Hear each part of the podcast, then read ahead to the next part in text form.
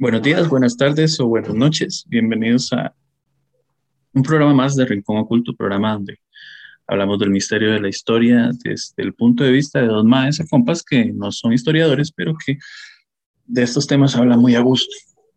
De esa parte misteriosa de la historia que no es tan conocida o que fue dejada de lado, pero que igual tiene su vinculación directa con la misma. Yo soy Luis y del otro lado de la llamada se encuentra Sergio Rojas, el conductor de este programa. Todo bien, Sergio. ¿Cómo va, Luis? ¿Y cómo van todos ustedes que nos escuchan, que nos hacen el favor de, escucharnos cada semana? Pues aquí ya se nos está acabando el mes más sexy del año, octubre. Ya por la fecha en que estamos grabando, ahí ya nos quedan dos semanitas. Sí, dos, este y el otro.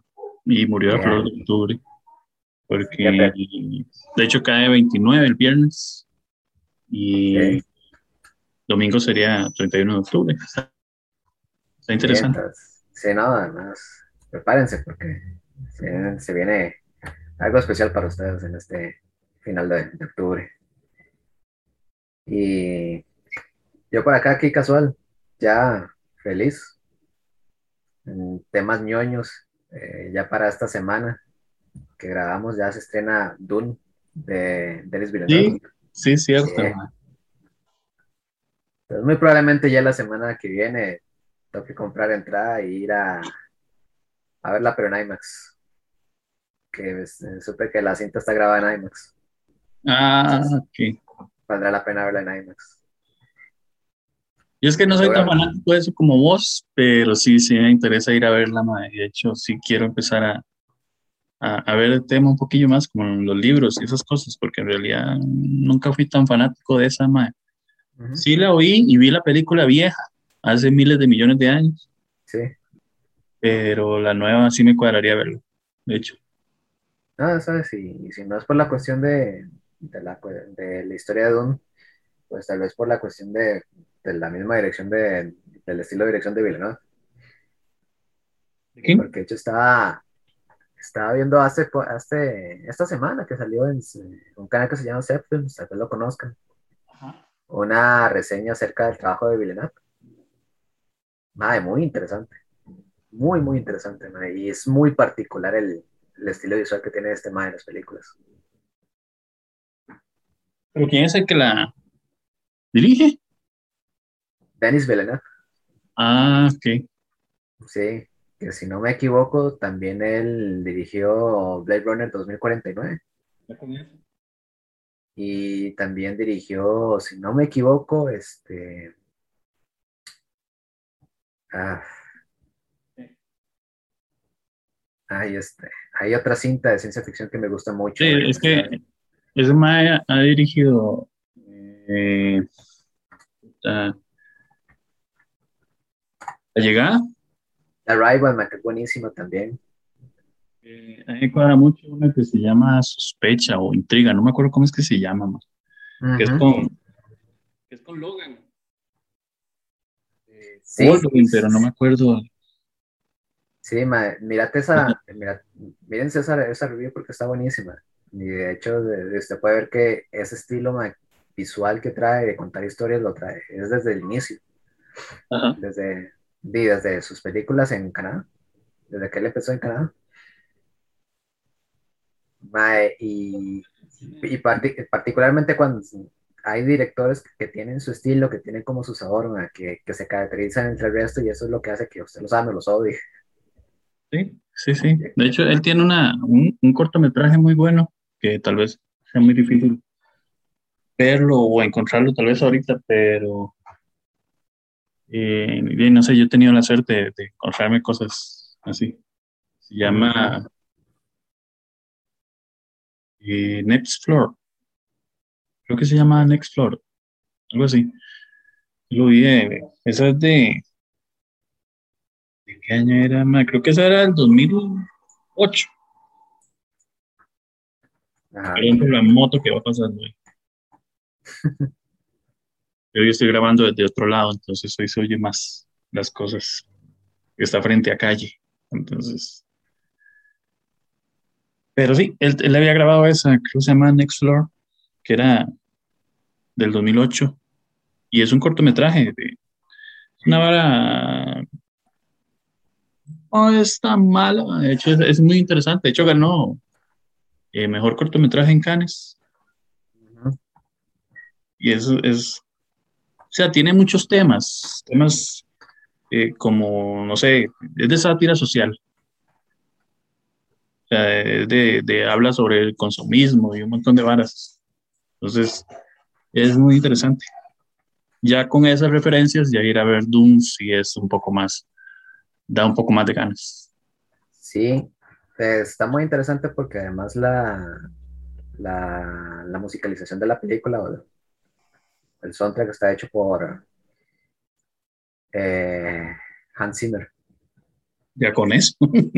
sí. Todavía más. Y, y por cierto, antes de que se estrenara la película, antes de que llegan acá, ya estaba en plataformas el soundtrack original, que está muy, muy bueno. Ah, pero sí les recomiendo también lo que salió antes del original, que se llama el Sketchbook, que es como, digamos, la, la propuesta inicial de las, digamos, las, la musicalización que no iba a salir en la película originalmente, pero del tono que iba a tener. Y está mejor todavía. Entonces ahí está lo que sí, sí, bueno, haciendo ahí una aclaración, si no conocen eh, quién es Hans Zimmer, es un, eh, es un músico, eh, compone prácticamente música cinematográfica. Él compuso la música de Gladiador, de Inception, uh, de Sin Tiempo para Morir, de James Bond, de, James Bond. De Interestelar. O sea, eso es una maravilla película. Y ya con esa música. Sí. Si mal no me acuerdo, creo que de Piratas del Caribe. Pero la del fin del mundo. Sí, no sería decirle. Sí, y de Código da Vinci. Ah, y el, de De hecho, él, compuso la música de Rey A ver. Y de Batman, obviamente. Ah, sí, la saga de la saga del Caballero Oscuro. Sí. Y de la que dijiste la otra vez, de Dunkerque. Dunkerque, sí. O sea, este más está ligado con sintomas, así. Ah. Sí, hasta con El último Samurai, que es de Tom Cruise. cierto. ¿Cierto? ¿No? Y, si ya después sí que por el trabajo que salió, que, que se publicó antes que, que el estreno, la cinta, que la, la música está maravillosa. O sea, que yo espero, o sea, no soy una persona que se eleve el hype tan fácilmente, pero yo espero que sea una muy buena señal de que así como vino el trabajo musical, así es, sea el trabajo de, dirección. Sí. Porque yo creo que todavía te había mencionado antes que que mi expectativa con Don ahorita es por el trabajo que yo vi de Villeneuve con Blade Runner 2049. Ajá. Que sí se veía que era Blade Runner, ¿verdad? Él sí respetó el. Sí, y de hecho, esa, es una de las películas que a, la mayoría le daba miedo por, de, por la referencia que veníamos de Blade Runner. Era la, ni siquiera es que era una adaptación, no era una nueva versión, sino que era la continuación de Blade Runner. La continuación, exactamente. No, y fue, se, fue muy fiel, fue muy fiel al universo de, de Blade Runner. Entonces, como además Villeneuve parece que tiene un cariño especial por la ciencia ficción, y que él también era un, un, este, un lector de Dune en su adolescencia. Entonces puede que, puede que ese cariño se traslade también a la, a la, a la dirección de, esta, de esta adaptación. Que por sí el, el, reto con Dune es, es muy alto, o sea, la vara está muy alta porque no es una historia fácil de adaptar en la pantalla. De hecho, lo más, lo más mm, exacto, por decirlo así, lo más fiel a la historia fueron las adaptaciones que hicieron para televisión, las miniseries que estuvieron muy bien en trama, pero de, lastimosamente en visuales estuvieron bastante chavos. Sí. Entonces, eh, vamos a ver. Sí, sí, vamos a ver. Ya es que no, no, he visto, no he visto ningún review y he evitado este, ver ni, cualquier artículo o videos de críticas para de formularme mi criterio. Sí. Ya estando ahí, en pantalla viendo. Nos veremos. esperamos a ver qué pasa. Bueno. Después de esta desviación del tema que nada que ver. pero bueno, ahí sí, tienes razón, pero no importa. Eh, es entretenido hablar de todo esto. Y aparte que es eh, la temática del programa de hoy, en cierta forma. Igual, eh, o trataremos de dar una... Hoy no voy a entrar como de siempre, ¿verdad? Que como ya es normal, vamos a hacerlo en dos partes, porque en realidad solo vamos a hacerlo en una. En realidad hoy vamos a hablar sobre un tema en específico. No va a haber el segmento del final de las películas porque sería redundar. Así que de hecho, hoy que estamos grabando es, sábado 23, hoy cambiamos. Sí. por qué. por fallos técnicos. Sergio que estaba ebrio, entonces no se pudo grabar el viernes. no sabes que se toma bebitas a las 10 de la mañana. sí, no, anda Smirnoff a las 10 de la mañana. 11 de la mañana, Borracho. Pero bueno, como hoy es este, ya se está acercando más, lo que sí quería tocar era un tema diferente. O sea, hoy quería hacer una, eh, no tal vez con una connotación todo o totalmente sobrenatural, sino con, con una, con, ¿cómo se llama? Una connotación distinta. O sea, iniciaremos obviamente contestando una pregunta, pero en este caso será distinto, pues el tema no se presta para iniciarlo de esa manera, ¿verdad? Sino más bien para para hacerle primero la pregunta a Sergio. Ya sé que no eres creyente ni nada por el estilo, ¿verdad? Y eso, eso me intriga mucho con respecto a este tema en particular. O ¿qué te genera una película de terror? Ah, muchas veces es risa. o sea, dependiendo del género de terror, ¿verdad?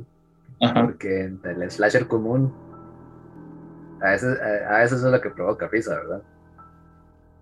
Eh, otras veces,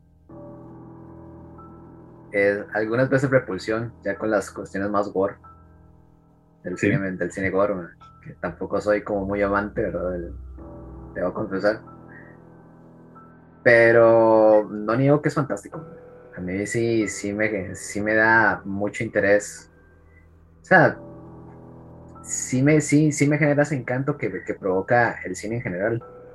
Porque, a como sea, cuando tenés una historia de terror bien contada, es, es una, una película fascinante que te, que te atrapa desde el inicio.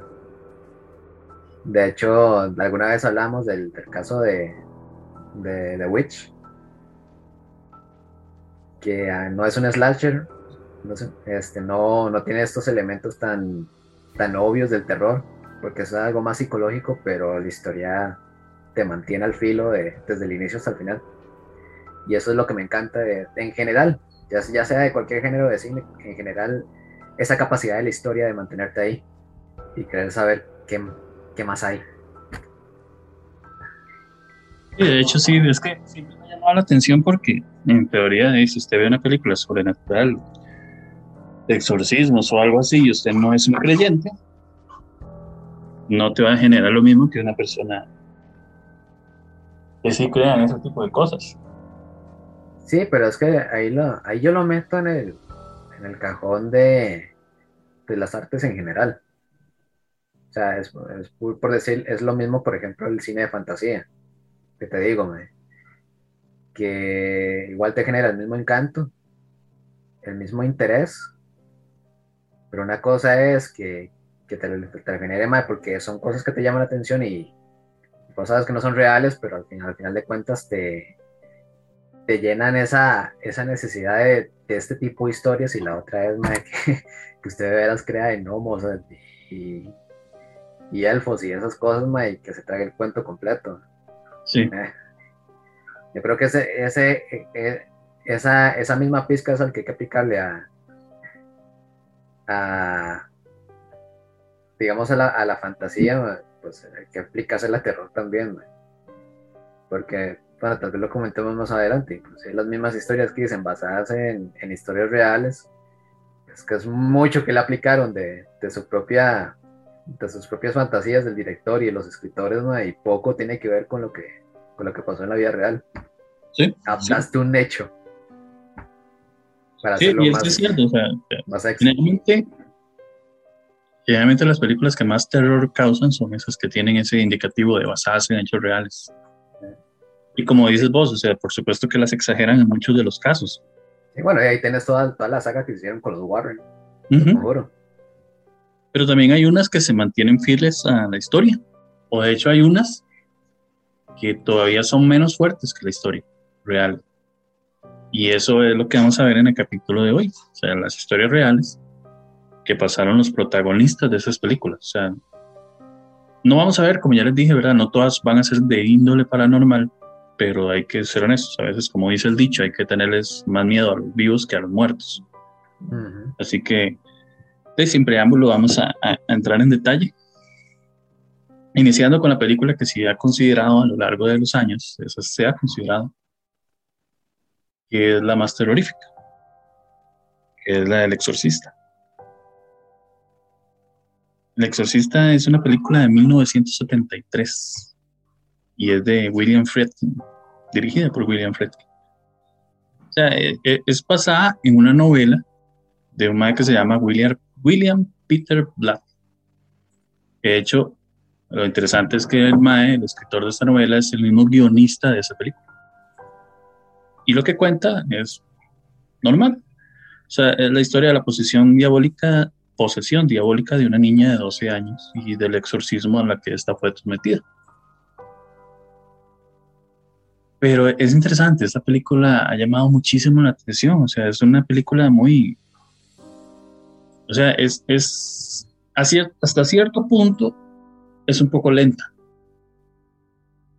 O sea, la película te transmite todo lo que vive la mujer, bueno, la esposa, eh, la, mamá de, de, de Eh, te transmite lo que ella lo lleva al hospital, que ella le hace los exámenes, que ella lo que ella va viviendo como madre desde un momento tranquilo hasta que la chiquita está orinando frente a todos sus invitados en una fiesta. o sea, son todos esos procesos y en cierta forma la película se vuelve lenta, pero esa, esa, esa lentitud que tiene esa película es la que va formando todo lo que vas a terminar siendo al final. O sea, yo no lo veo que sea tan lenta en el sentido de que sea mala, sino que es lenta en el sentido de que usted ve la transición de esa señora hasta el punto en el que ya ella no puede más y recurre a la iglesia. Entonces, eso es muy interesante, o sea, a mí me pareció muy interesante en su momento. Sí, lo interesante de esto es que según, según de hecho lo relata el mismo autor de la novela, él se inspiró en el exorcismo de un niño que ocurrió en 1949 en Washington, D.C.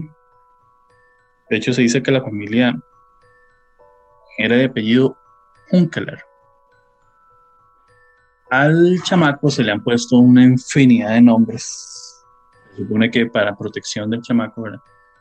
Del niño. Que no es tan niño, ¿verdad? Ya eran 13 o 14 años él se le llamaba, o se le pudo haber llamado Robbie Hunkeler, o se pudo haber llamado Ronald Hunkeler, o Roland Doe, o John Hoffman, o John Doe. O sea, obviamente todos nombres que se le dieron para protegerlo. El asunto de esto fue que dice que él, eh, él empezó a tener comportamientos muy extraños a raíz de que se murió una de sus tías, o su tía favorita la cual no voy a decir nombres porque también me encontré una exageración de nombres. El asunto fue que la tía lo había eh, inducido a, tener prácticas extrañas como el uso de la Ouija. Entonces el niño, obviamente, después de que su tía muere, eh, busca hacer uso de la misma, ¿verdad? Para contactar a su tía y a, y a, partir de ese momento es que empieza a escuchar ruidos extraños que provenían de los suelos y las paredes de las casas. O sea, las tuberías eh, empezaron a explotar sin explicación y de hecho decían que, el colchón se movía solo. Lo que hizo la familia, ¿verdad? Como toda familia, que de hecho eso lo acepto, que ellos lo hicieron bien porque empezaron a consultar con expertos o sea, no se fueron directamente a, mirar, esto es el demonio. Empezaron a consultar con expertos, pero nadie podía llegarle a una explicación. Entonces el sacerdote local eh, fue el que intervino y él pidió a los superiores permiso para realizar un exorcismo al chamaco. Sin embargo, el, sacerdote tuvo que, se dice que tuvo que parar en mitad del ritual cuando el, niño empezó a, a, romper los muebles y a romper el colchón y se dice que rompió una de las partes de la cama y se la clavó al sacerdote. ok. Sí. Entonces, hay historias que dicen que días después comenzaron a aparecer en el, en el, niño cuerpo, en el cuerpo del niño, perdón, eh, arañazos. Se dice la historia. Que verdad, esto, esto también hay que ser honestos antes de seguir, hay que tomarlo con pinzas, ¿verdad? Porque uno tampoco puede creer todo lo que lee. Y es lo mismo que digo cuando vemos películas que son basadas en hechos reales. O sea, no necesariamente porque diga basados en hechos reales ya uno tiene que decir, Mike, sí, bárbaro, ya, ya esto es todo. O sea, ya esto es cierto, así pasó. Es como cuando usted ve una película, como, no me acuerdo el nombre, pero, bueno, no, no va a poner nombre, pero digamos, por ponerles un ejemplo, usted ve una película de un Mae que vivió ciertas cosas, fue héroe en su, en su ciudad y toda la vara y lo representa cinematográficamente eh, Dwayne Johnson. Y usted ve el Mae y el Mae pesa 70 kilos menos que Dwayne Johnson. Entonces, esta es la misma historia. O sea, a veces hay que tomar las cosas con mucha delicadeza, pero digamos, al menos en el caso de, de las películas que vamos a ver hoy, eh, la mayoría tienen prácticamente todas tienen eh, archivos policíacos o archivos de psicólogos, entonces hay cierta veracidad en, en, su historia, como es el caso de esta persona. O sea, se dice en los archivos que los arañazos que tenía el niño formaban una palabra que decía Louis. Entonces lo que hizo la familia fue mudarse a San Luis o San Luis donde ahí tenían familia. Lo que pasó allá fue que el padre de la localidad y otro reverendo igual pidieron permiso para realizar el exorcismo con ayuda de varios ayudantes. O sea, se, dice que se reunieron en una casa en específico donde realizaron un ritual donde todos, se cuenta que todos los presentes vieron como la cama se movía sin explicación y como seguían apareciendo de la nada arañazos en el cuerpo del, muchacho o del niño. O sea, lo mismo que había ocurrido durante el primer exorcismo. Fue entonces que en ese momento se dieron cuenta que ya, al estudiar el comportamiento del niño, descubrieron que durante el día era un niño completamente normal, pero una noche se volvía muy extraño y entraba en una especie como de trance. Entonces, eh, el reverendo lo que hizo fue estudiarlo durante varios días y logró ver objetos que volaban a su alrededor. Dice que hasta se comportaba de una forma extraña cuando veía eh, signos sagrados, cosas como cruces o ese tipo de cosas, como Biblias. Durante, un durante más de un mes se dice que cada noche el niño sufría algún fenómeno extraño, desde los arañazos o, o se levantaba pegando gritos por pesadillas o tenía movimientos de objetos alrededor. Entonces eso lo que hizo fue llevar a pensar que, que, en realidad no estaba poseído por un demonio menor, sino por un demonio mayor. Entonces eh, decidieron llevarlo al hospital, a un hospital de la localidad para un tratamiento más serio, ya también no tanto espiritual, sino también fisiológico por los daños que estaba sufriendo. Y fue ahí donde eh, una noche él despertó gritando que Satanás siempre iba a estar junto a él. Entonces los sacerdotes se dice que por horas hicieron todo lo que fuera posible para expulsar al demonio, hasta que finalmente eh, el chico despertó del trance y él mismo les dijo a los sacerdotes se ha ido. Entonces desde ese momento dicen que Ronan pudo llevar una vida normal, o Ronan o como se llamara el muchacho, y prácticamente nadie supo qué pasó con él hasta que se publicó eh, un artículo, que de ahí es donde viene toda esta historia, en el Washington Post, en 1949, donde se contó todos los detalles de lo ocurrido. Obviamente dos décadas después, ¿verdad? En 1971 fue cuando eh, William Blatty escribió la novela relacionada con la historia. Y tenemos la película que tenemos hoy en día. Sí, según entiendo, pues el, autor hizo una, un trabajo de investigación con el, sobre el caso. E inclusive pudo, eh, entrevistar al, padre responsable del, supuesto exorcismo. Ajá. Y ahí también hay toda una historia interesante acerca del, surgimiento de la película como tal. La venta de, de, cómo él se cómo fue contactado, cómo se contactó con, con, los estudios y cómo fue la venta de la historia después de la publicación del libro, lo, que pasó después. No, e, es, eh, en sí el trasfondo de, del exorcismo es, tan fascinante como la historia misma de la película. sí, sí, recomiendo investigar sobre, sobre ello. Y también los mitos que, que, que hubieron durante la filmación, acerca de cosas raras que surgieron durante y después de la filmación. Ajá. Y que se dice que la película está maldita.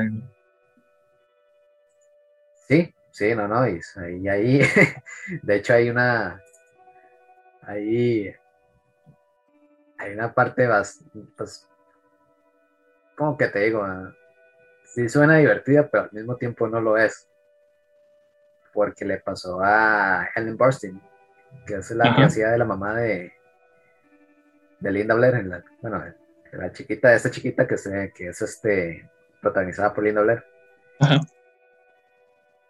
Y es que en una, en una de estas, de, las rutinas donde ella tenía que estar en, en estas escenas del exorcismo, la madre cayó de espaldas y se, se lastimó la espalda. Efectivamente. Entonces, y aún así les lastimada, este, tuvo que continuar con la, con la escena. Sí, no, pasaron demasiadas cosas en realidad.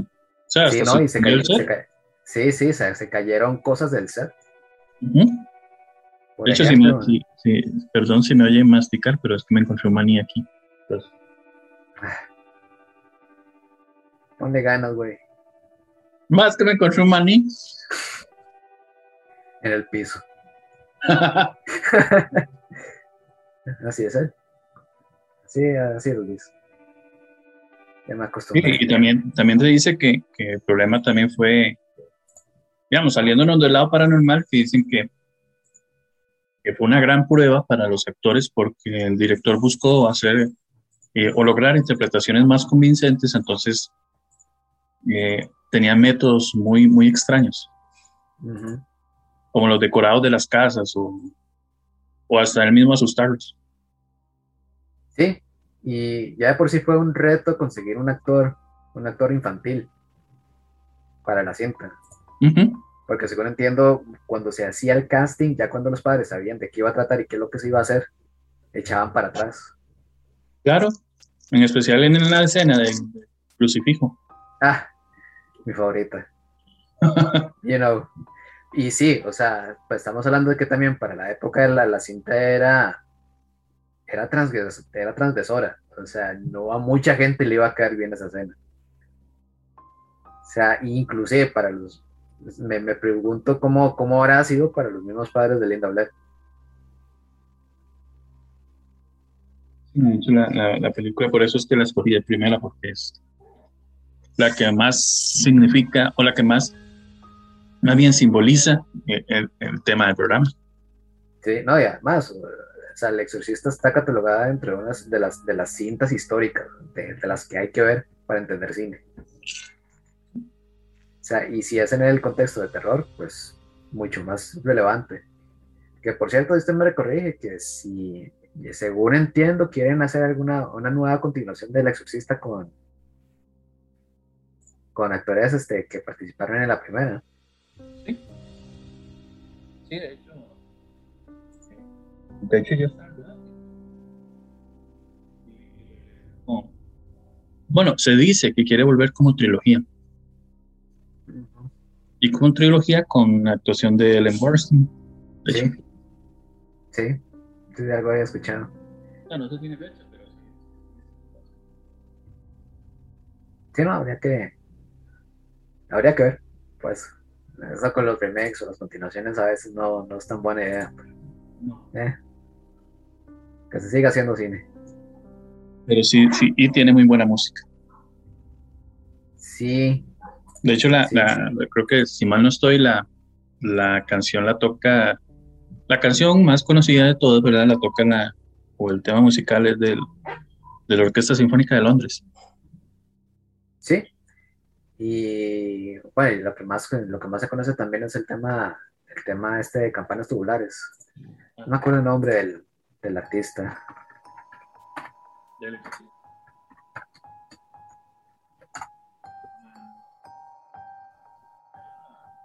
Eh, sí, campanas tubulares, pero creo que era un Mike, no sé quién. Mike Oldfield. Mike Oldfield. Sí. Nada, pero, o sea, mil veces recomendada la, la exorcista. Es lenta. Es lenta. Pero tiene su, significado esa lentitud. Sí, este. Eh, Blade Runner también era lenta y es, de culto de ciencia ficción. O sea, cuando te interesa la historia, no importa que la, la, longitud de, la película, mientras te mantenga atrapado en ella. Lo que Y ahora de ese, brincamos a una de 1984 de Wes Craven. llama Pesadilla en la calle de Wes Craven, o como más fácil conocerla, de Freddy Krueger. Ya, ya. igual la, la, la, película trata sobre unos jóvenes que son de una ciudad pequeña y obviamente de Estados Unidos, que tiene empiezan a tener pesadillas y en las que son perseguidos por un hombre con un guante que tiene cuchillas afiladas, interpretado este, magistralmente y por años por Robert Englund, que, igual, por si no sabías, ¿verdad? Ha sido, han habido más de 10 actores que han interpretado a, a Freddy. Solo que obviamente no sabemos, ¿verdad? Porque usa la máscara. Pero de hecho, en varios lugares, en, varias de las películas, o en una de las películas de tantas películas, Robert Englund quería arreglar el contrato, entonces no lo contrataron. Contrataron a alguien más, no Funko, y regresaron a Robert Englund. Y ya luego lo interpretó. De hecho, creo que el último es. Eh, se llama Jackie Early Halley, que es más conocido como Rorschach en Watchmen. Watchmen. Watchmen, ¿eh? Veo. Entonces, él fue el último, creo que fue el último Freddy Krueger, si no estoy mal. Pero bueno, era un dato para cinéfilos. Eh, el caso, ¿verdad? Es de la película es que ellos comienzan a ser asesinados por este personaje, por Freddy Krueger. Entonces es, es, de las primeras, de hecho es de la primera aparición, la primera aparición de un psicópata tan, tan icónico en el cine. Porque de hecho él marcó una generación. O sea, todos los 80 tenía que ver con Freddy Krueger. Ah, sí. El asunto fue que un año antes de que, de que Craven falleciera, él le contó a una, no sé si era una revista o no me acuerdo qué era, que la película estaba parcialmente inspirada en la, niña en la historia de un niño que murió misteriosamente mientras dormía. El niño eh, había escapado junto con su familia eh, de los campos de la muerte de Camboya. O sea, en ese lugar habían muerto entre 1 y 2 millones de personas. Y eh, bueno, eso es parte de la historia, ¿verdad? Fueron, fueron asesinadas y enterradas por el régimen comunista de los Khmeres Rojos. Esto estamos hablando que fue entre 1975 y 1979. A causa de lo que se llama la guerra civil camboyana. O sea, la, la, familia, esta familia logró sobrevivir y llegó a Estados Unidos. El problema fue que las pesadillas provocadas por vivir en los campos de exterminio habían atormentado al niño hasta llegar a Estados Unidos. O sea, él, su mente no había salido de Camboya. Hasta que una noche eh, él empezó a sentir y a pensar, eh, a dormir y a experimentar pesadillas. O sea, las pesadillas eran muy vívidas. Y, él tenía miedo, de hecho se lo relató a los papás, de que tenía miedo de, que, de quedarse dormido, porque en el sueño a él algo lo perseguía o alguien lo perseguía. O sea, él trató por días, de hecho, está documentado de que trató por días de, no dormir, pasaba despierto. Cuando ya por fin no aguantó y se durmió, y ya todo el mundo pensó que la crisis había terminado, fue entonces cuando se cuenta la historia que en la mitad de la noche eh, se escucharon muchos gritos. Cuando ellos llegaron a la, a la habitación, él había muerto dormido, según los doctores. Entonces se dice que murió, según la historia, en mitad de una pesadilla. Entonces se dice que esa es prácticamente la línea central de pesadilla en la calle. Que no está nada mal, o sea, en realidad la historia está muy mal por lo que pasó, pero muy interesante. Sí, efectivamente, es como... Algunas veces se dice que, la forma más linda de morir es mientras está dormido, cosa que estoy de acuerdo. No siento nada, pero en medio de una pesadilla no lo sé, amigo. No tiene. no, no, no. Oye, el programa va a ser un, tal vez un poquillo más corto, porque en realidad no vamos a tener muchos segmentos. Pero sí vamos a relatar otra vez las, las mejores películas y las mejores historias que han pasado detrás de estas películas. Pero me, das un chance para ir a, a Mier. Sí, adelante. ya regreso. Bueno. Ya regresamos.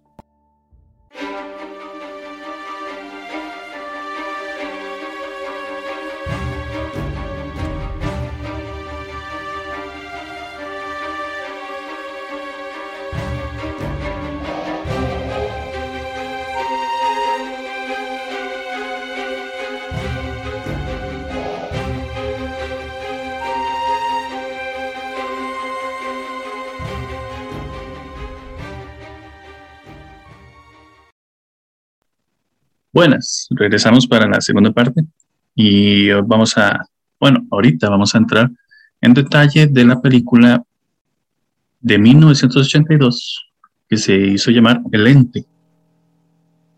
Por si no la conocen. Eh, la, película relata más que todo como la historia de, de una protagonista. O sea, una, una muchacha que ella despierta en una noche entiendo que una presencia invisible la está violando violentamente. O sea, aterrorizada por lo que ella está pasando. Eh, busca ayuda, pero es criticada por amigos y familiares que piensan que la mujer ha perdido la cabeza. Entonces, eh, ella busca ayuda con parapsicólogos. Los investigadores pronto descubren que en realidad sí hay una fuerza espiritual que es responsable de que estos ataques, de estos ataques violentos que ella está sufriendo. Entonces, la, película está basada en la historia de Doris Bitter. Doris Bitter es una madre de cuatro hijos que, como ya les relaté, sufrió múltiples violaciones por un ente invisible. es de los años, la historia es de los años 70. La protagonista real se llama Carla Morán, que era una era una madre de familia que acababa de enviudar. Tenía hijos que en ese momento, o para ese momento, eran adolescentes. Y ella vivía con ellos en San Diego. Ahí fue donde empezó a, suceder un montón de, situaciones extrañas, como eh, oía ruidos, oía gente caminando en su casa, oía objetos que se movían. Y el comienzo de todo fue cuando ella eh, sintió como unas manos eh, la atrapaban y la empujaban hacia la cama. Acto seguido sintió como ese ente eh, empezó a violarla. O sea, su, primera reacción, ¿verdad? Primera reacción normal eh, fue ir a visitar al psiquiatra porque si toda su familia le estaba diciendo que estaba loca, de ahí, lo primero que tuvo que hacer es ir a ver si es cierto que estaba loca. Los primeros exámenes que ella le hacen determinan que no está loca. O sea, ni siquiera está enferma de nada. El asunto fue que los investigadores empezaron a buscar ayuda de personas un poco más experimentadas en el asunto. Entonces la llevaron hacia los investigadores de una universidad en California. Entonces empezaron a trabajar junto con, con psiquiatras experimentados y, una especie como de comisión empezó a trabajar con ellos. Entonces los estudiosos realizaron este, un extenso estudio, o sea, hecho de fotos, y en la misma película se ve, donde ella la tienen en, en esos lugares donde le controlan el sueño a las personas, que les ponen diodos y un poco de cosas en, las cabezas, en la cabeza para, para examinar y tener una lectura del sueño. Ajá. ahí salen fotos. Entonces, eh, para ellos, ¿verdad? Eh, era, era un poco más como mental que otra cosa, pero era un asunto de que, ciertas, eh, a cierta vista necesitaba ser estudiado, o sea, no era normal. Entonces querían saber qué era lo que pasaba. O sea, el asunto fue que ella sufrió esos mismos ataques estando en la universidad, estando bajo los estudios y estando bajo la observación de esos mismos eh, psiquiatras, de esos mismos doctores. Lo que hizo la universidad fue, este, no se dice, eh, trató de investigar más a fondo. O sea, llegaron hasta investigar eh, sobre los incubos y los sucubos. O sea, esos demonios que, que tienen relaciones sexuales tanto con hombres como con mujeres. Y no les llegaron a ningún resultado. O sea, en realidad, la historia cuenta que no llegaron a ningún resultado. O sea, la, cámara, lo interesante de eso es que la cámara graba cuando una especie de esfera luminosa se acerca a la víctima. Y en ese momento es cuando ella empieza a, convulsionar, como si de, de, hecho estuviera siendo atacada por una entidad. Entonces a ella la, la zarandean, tiene golpes, tiene empujones, la levantan. O sea, pocos minutos después de, de, eso, eh, de preparar un acta de los investigadores de todo lo que habían observado y no lograron llegar a ninguna conclusión. o sea, lo más grave fue que eh, el examen ginecológico eh, demostraba ella tenía desgarramientos internos en la vagina idénticos a los que son registrados en casos de violación. O sea, imagínense lo que ella debió haber vivido. Sí, um, ¿quién tal oiga? De hecho, se, sospechó en tres ocasiones. Hubo tres ocasiones diferentes en las que se sospechó que Carla estaba embarazada obviamente, ¿verdad? Llegaron a la conclusión de que eran embarazos psicológicos. O sea, pero el asunto fue, o sea, lo interesante de estos embarazos psicológicos es que llegaron a partir de los ataques que ella sufría. O sea, no era como que ella sufría algo antes. Y de hecho se le llegó hasta efectuar un exorcismo, que no tuvo éxito. Para conclusión de esta historia, se, dice que los fenómenos cesaron eh, meses después, cuando la presencia eh, prácticamente comenzó a distanciarse. O sea, las acometidas que sufría Carla comenzaron a distanciarse hasta que prácticamente la, la, el ente desapareció de su vida. Pero nunca llegaron a una conclusión, ni doctores ni psicólogos.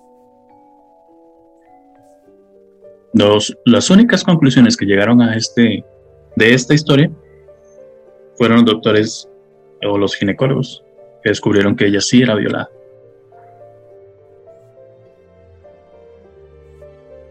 De hecho, ella decía que veía una figura de un chino una persona asiática. Eso era lo que ella presenciaba, que en su momento a veces veía esa, esa figura. Muy interesante, ¿verdad? Pues sí. La película es muy ruda, ¿no? La película es bien ruda. Digamos, no, no, que, no que la película sea interesante, o sea, es que me quedo pensando por el, digamos, por el caso. Sí, no, no, la película es interesante, pero usted leyendo el caso, usted dice, más que, que rudo, porque ella no tenía forma de hacer absolutamente nada. O sea, usted no tiene manera de, de, esquivar los ataques. Sí, no sé. De hecho, hay una historia que cuenta que el chamaco o el hijo de ella le presenció una vez cuando la violaban. Dice ah, que, que, él abrió la puerta, entró y la entidad o la fuerza, que de hecho él también presenció que, o logró ver como que una entidad, eh, que la entidad se parecía a un asiático, donde lo empuja y donde arremete contra la mamá.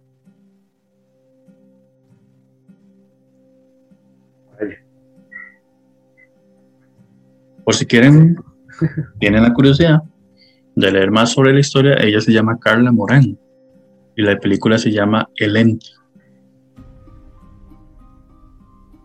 Brincando a otra película, eh, me gustaba mucho, de hecho a mí me gustó mucho, ah, hasta el momento en realidad no sabía en ese instante que la película era basada en algo. Se llama Los Extraños. Los Extraños es del 2008. Es de una pareja joven que ellos alquilan como una casa apartada, ¿verdad? Ahí en el bosque, fuera de la ciudad, y pasan ahí unas especies de vacaciones. Luego de que vuelven de una fiesta, eh, como tipo 4 de la mañana, algo así, no me acuerdo si era esa la hora, alguien le toca la puerta.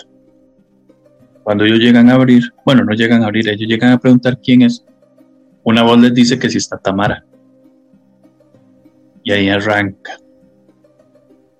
Empiezan a sufrir un montón de cosas. O sea, este es más, no es más película, eh, no es tanto película paranormal, sino más película como de slasher, como de asesinos. El director basó esta película, se dice él, en los acontecimientos que sufrió eh, Sharon Tate, la esposa de Roman Polanski, que es director de cine eh, a causa de los acólitos, los seguidores de, Charles, Manson. Bueno, si no, si no conocen mucho la historia, ¿verdad? Ahí primero está la película esta de, de Once Upon a Time in Hollywood, de Tarantino, que muestra más que toda la escena, pero eh, invertida en una especie de what y la historia real es que eh, Sharon Tate tenía, bueno, estaba prácticamente a, dos semanas de, de, parir y tenía visitas en su casa. O sea, ella vivía en Los Ángeles. De hecho, eh, tenía tres personas que estaban en su casa. Ella estaba cenando en su restaurante favorito, luego llegó, fue con ellos a su casa. Eh, Roman Polanski en ese momento estaba en lo que era en, Londres, porque estaba en, grabaciones de una película. Eh, se cuenta que, a la mañana siguiente, ¿verdad? Cuando llegó el ama de casa, o la, señora que hace la limpieza, o le hacía la limpieza, encontró a, a Sharon Tate y a todas las personas con las que estaban ahí este, muertos. Y el asesinato se le atribuye a la familia, que era así como él lo nombraba, de Charles Manson. Que de hecho Charles Manson no puso un solo dedo. Sí, solo fue... Sus seguidores. exactamente. Exactamente. Y es. Dime.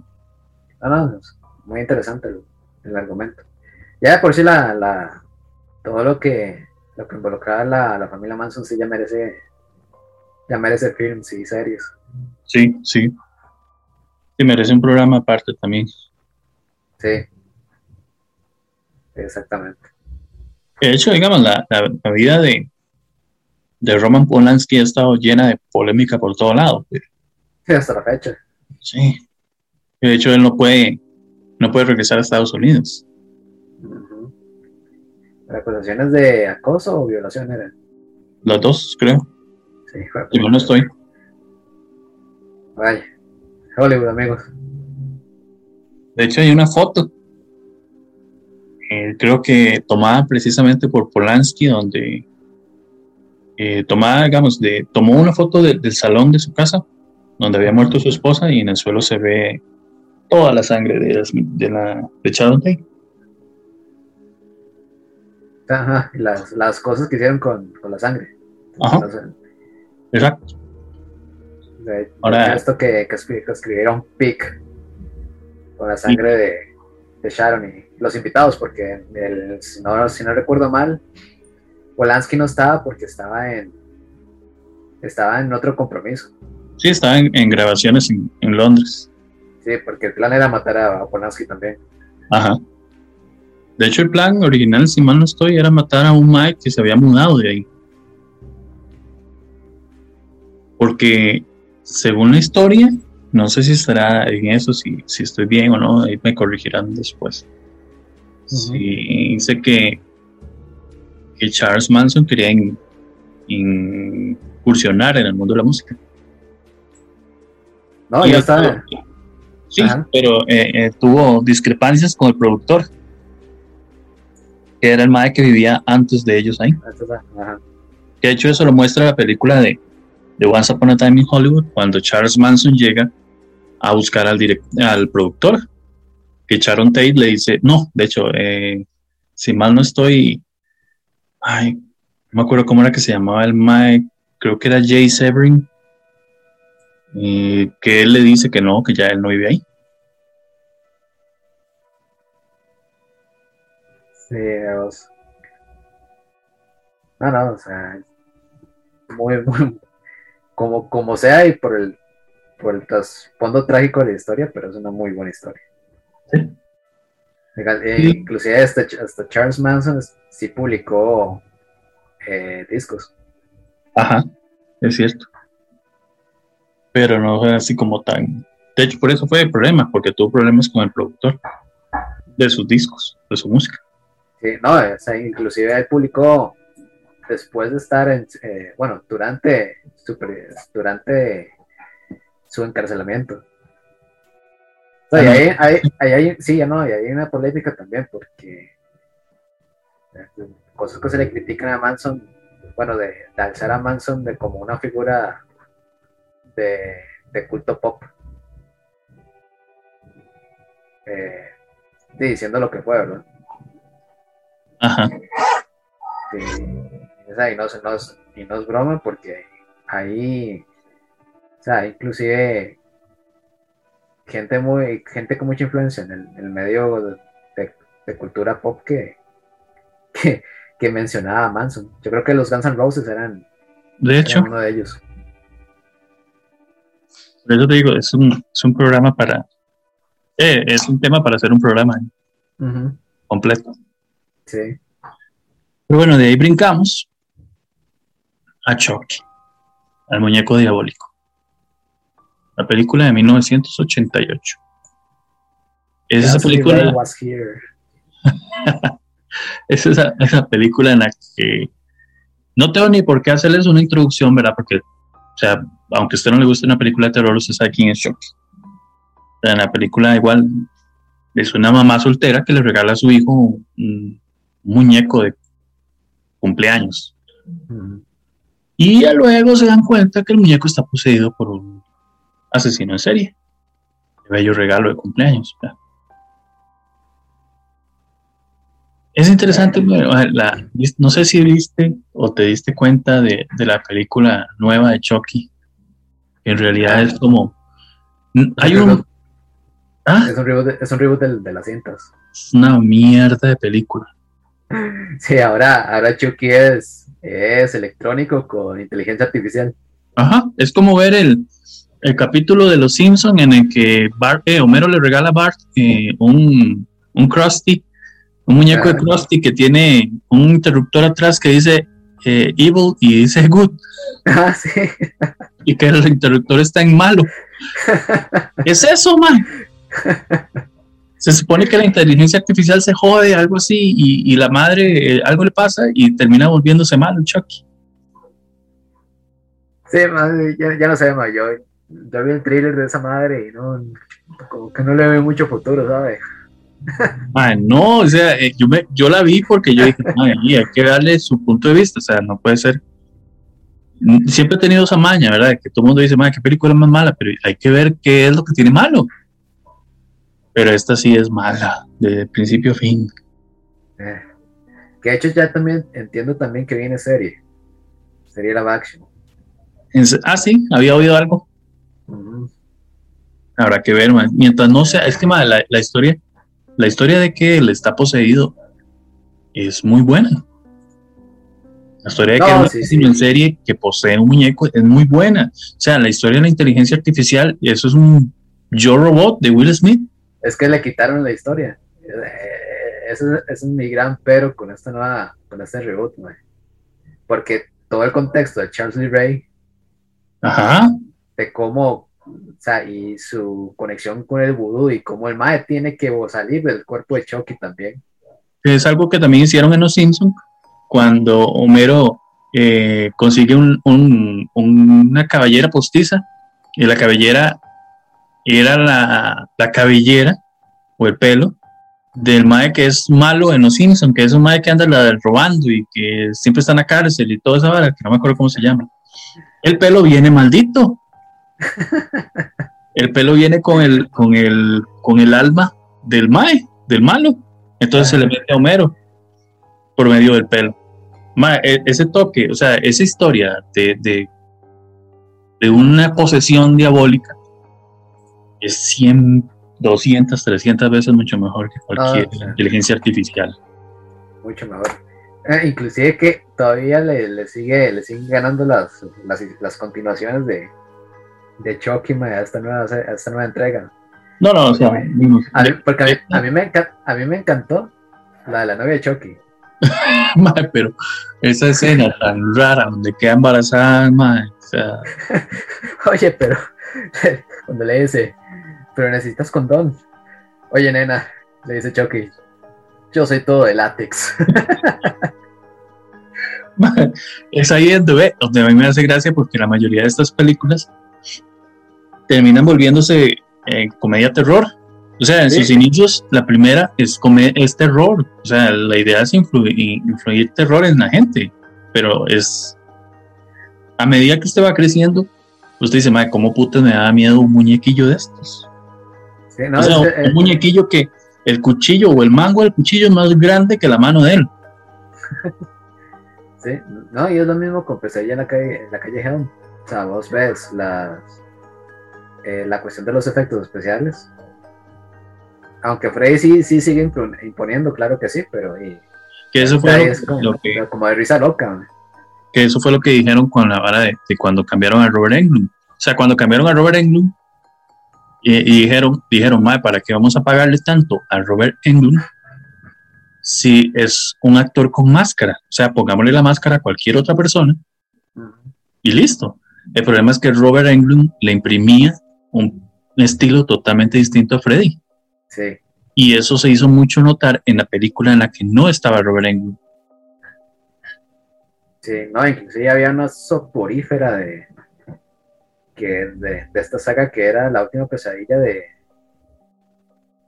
de, de Wes Craven. Ajá, malísima. Malísima, madre. Sí, que es Robert, eh, la historia del Mae, pero Robert Englund sale, o sea, ellos son personajes de una película, de verdad. Sí, sí, sí, pero igual también no, la pegaron ahí porque es, la cinta espantosamente aburrida. Y es que las, las, otras, además de, las actuaciones de, Robert Englund, lo que tenían era este componente slasher, de que ya era fórmula, o sea, la fórmula que usted ya conoce de Hollywood de cómo debe ser una cinta de terror. Que al, al, final es lo que usted ve, lo que se ve como la cinta palomitera. Ajá, ya la ve porque, sí, la entretiene, y al menos a los que nos gusta toda esta cuestión de, de fantasía, de efectos especiales, todavía sigue, sigue transmitiendo mucho cariño al ver cómo cómo hacían los efectos manuales. Y la mecatrónica y lo que, lo que se utilizaba y, el, y puña, o sea, que era arte, o sea, que era todo, era, todo un arte hacer, hacer las criaturas, hacer los, hacer los efectos. Sí, que ahora parezcan comedia, pero en su momento era, eran demasiado, eran avances prácticamente. Ah, no, sí, sí, claro. Eran gigantescos avances. Sí, no, sin desmeditar lo que se ha hecho en digital ahora, pero, o sea, o sea no me dejará mentir que de repente usted ve cintas actuales con, con CG, mae, que, que usted dice antemano, sí, esto, esto se ve bastante 3D, amigo. Más de la cuenta. Pero bueno, retomando el muñeco diabólico, eh, esta película es basada, se dice que es basada, ¿verdad? En el caso de Robert Atoll, el muñeco Robert. O sea, él, la historia es que el muñeco pertenecía a, un pintor. Creo que él se llamaba Robert Eugene Otto.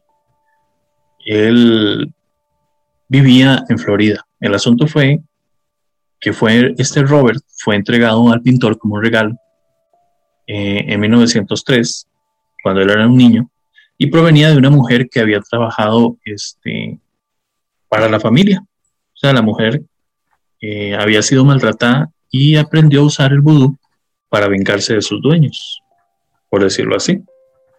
Porque en ese momento todavía era eso, eran sus dueños. El asunto fue que eh, Robert usaba una especie como de traje de marinero y llevaba un león de juguete en la mano.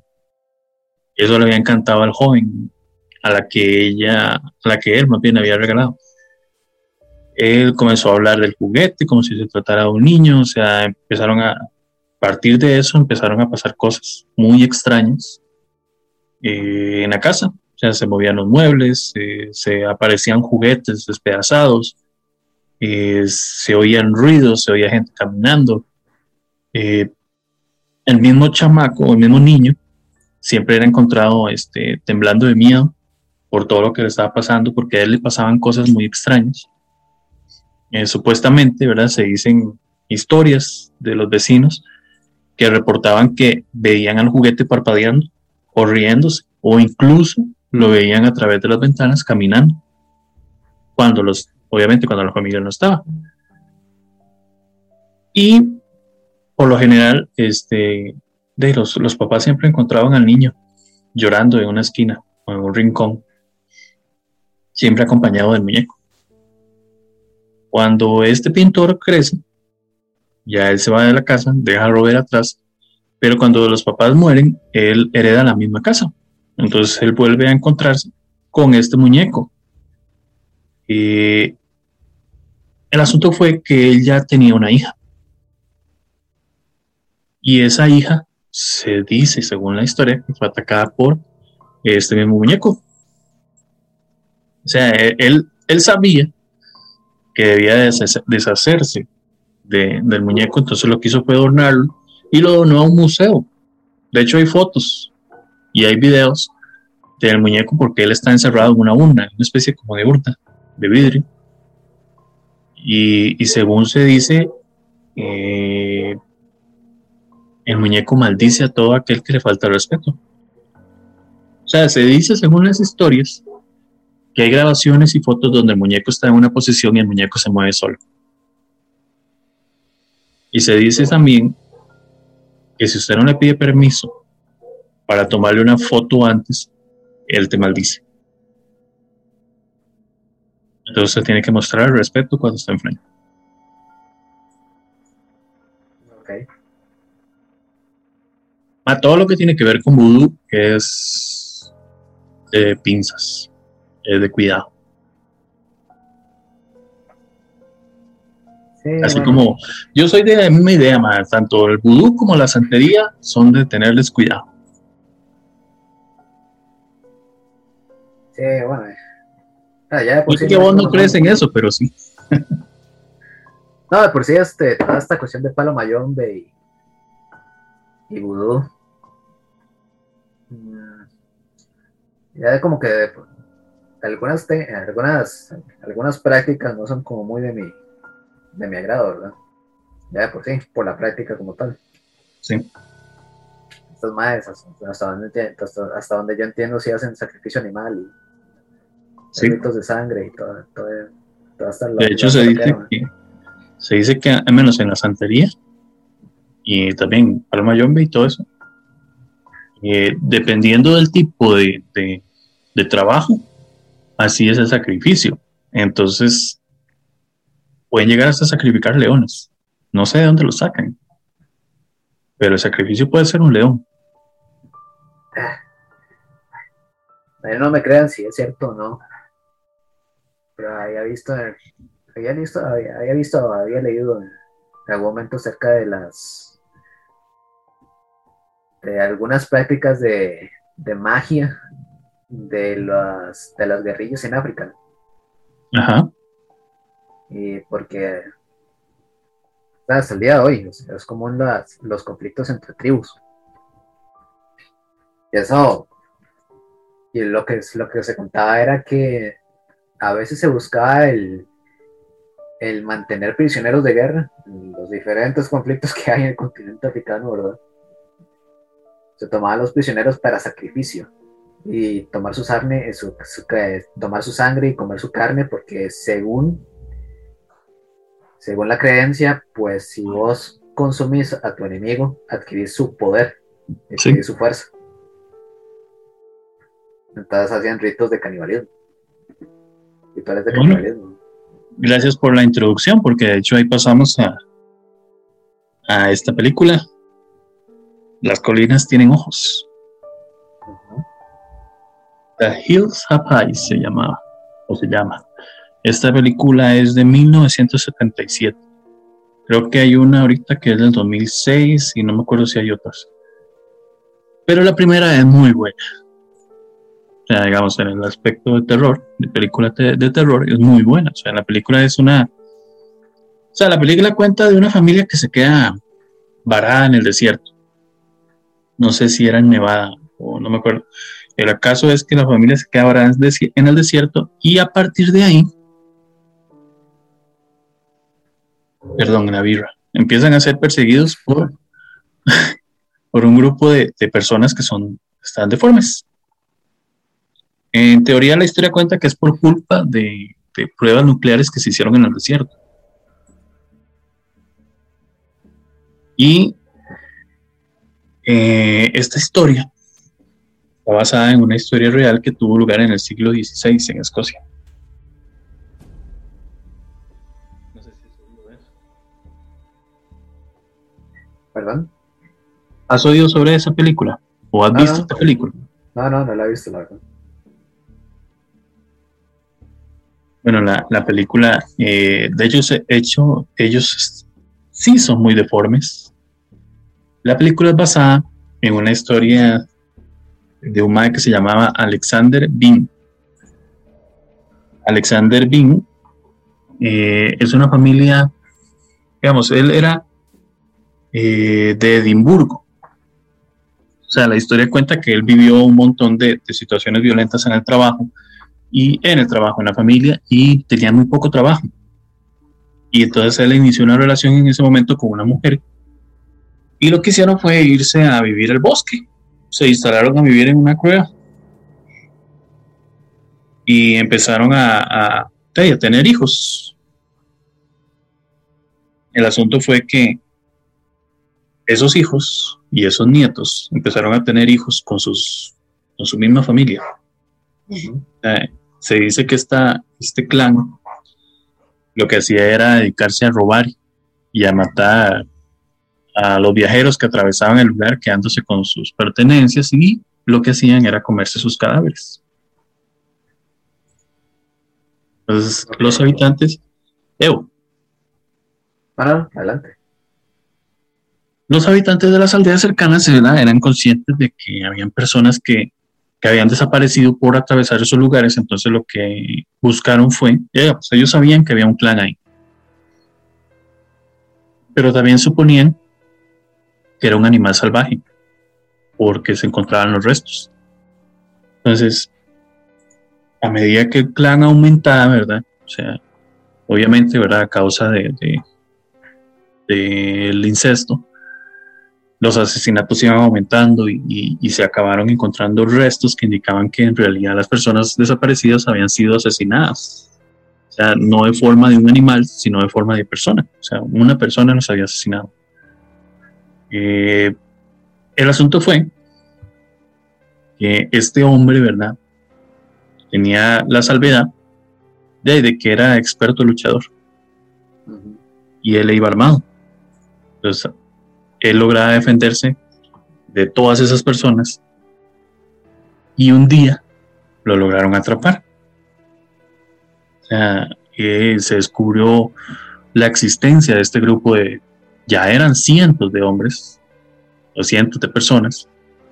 Eh, se dice que escaparon, según, según varias historias se dicen que escaparon muchos, según otras historias se dice que no pero igual se dice que, lo que lograron hacer, cuando encontraron a los, que pudieron encontrar, fue ya condenarlos después de todo el asunto de darse cuenta que ellos eran los culpables, condenarlos a muerte.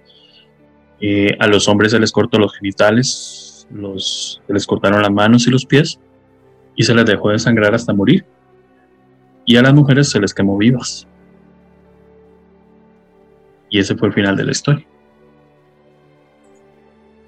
Que sabes que se me, me acuerda o a una que sí vi hace bastante y que sí, sí me impactó un toque.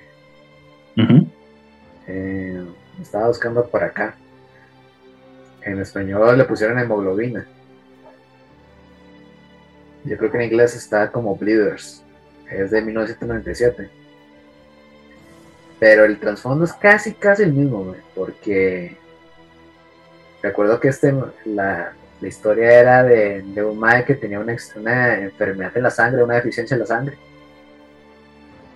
No tenía, no tenía cura, pero lo que se le había recomendado era que él, eh, que él tenía que viajar a la isla donde pertenecía a su familia, a sus antepasados, para, para estudiar no sé qué de la cuestión genética del, problema y que al final, bueno, aquí les voy a hacer spoilers porque esa es la historia de la cinta, pues.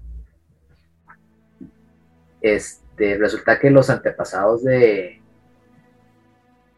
de, este, de este hombre eran, eran dos hermanos, era un hermano y una hermana. Entonces habían tenido una fijación por, digamos, por enamorarse de sí mismos. Entonces, como no se podían coger a sí mismos, entonces se les ocurrió cogerse entre ellos. Entonces, ah, este, ah, puta, era experimento genético. Ajá. Se llamaba hemoglobina experimento genético, si mal no me acuerdo. Sí, sí, sí. Sí, sí, ya sé cuál es, del Dr. Marlowe. Ah, entonces la, la descendencia que tuvieron estos, estos dos, empezó también a cogerse entre ellos. Entonces desarrollaron todo un linaje familiar de deformes. Entonces no solamente, no solamente venía, no solamente tenían ya, desarrollaron este, esta enfermedad de la sangre que les, yo creo que les hacía consumir sangre humana. Se volvieron como vampiros y además deformes.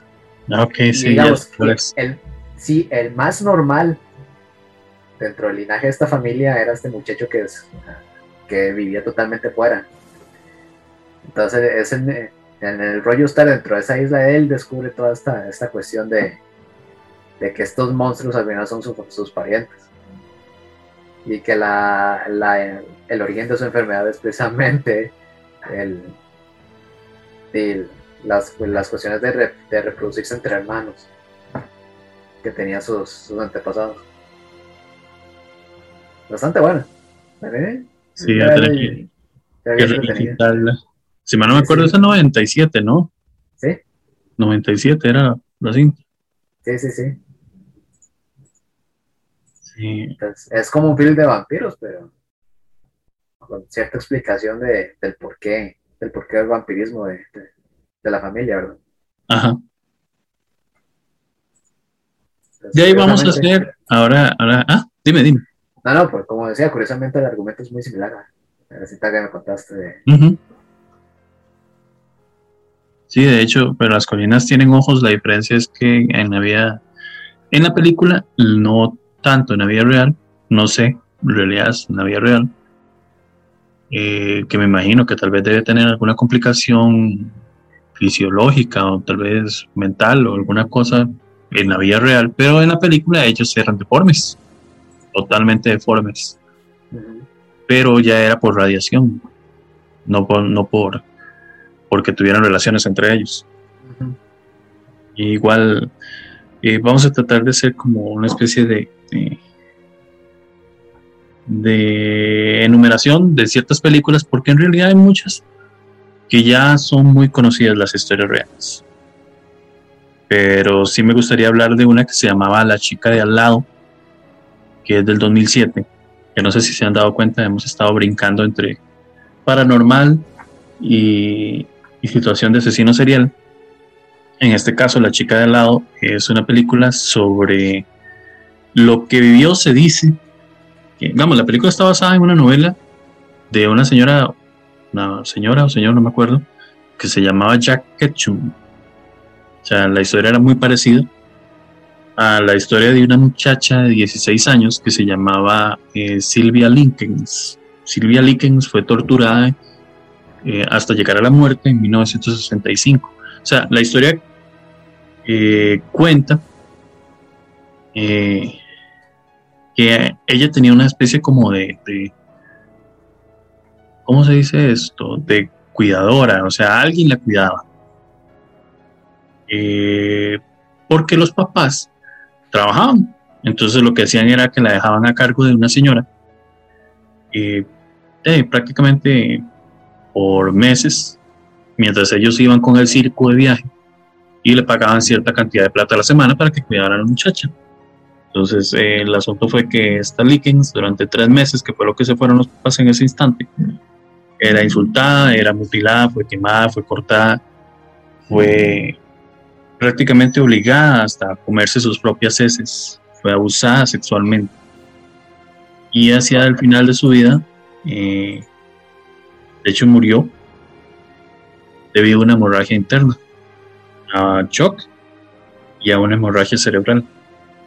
O sea, lo más fuerte de todo esto es que la mujer que le causó estos daños fue condenada a cadena perpetua, pero pudo salir con libertad condicional porque era una prisionera, una prisionera modelo y todo el mundo la quería en, la cárcel. esas son las historias que uno dice, madre, que putas. Sí.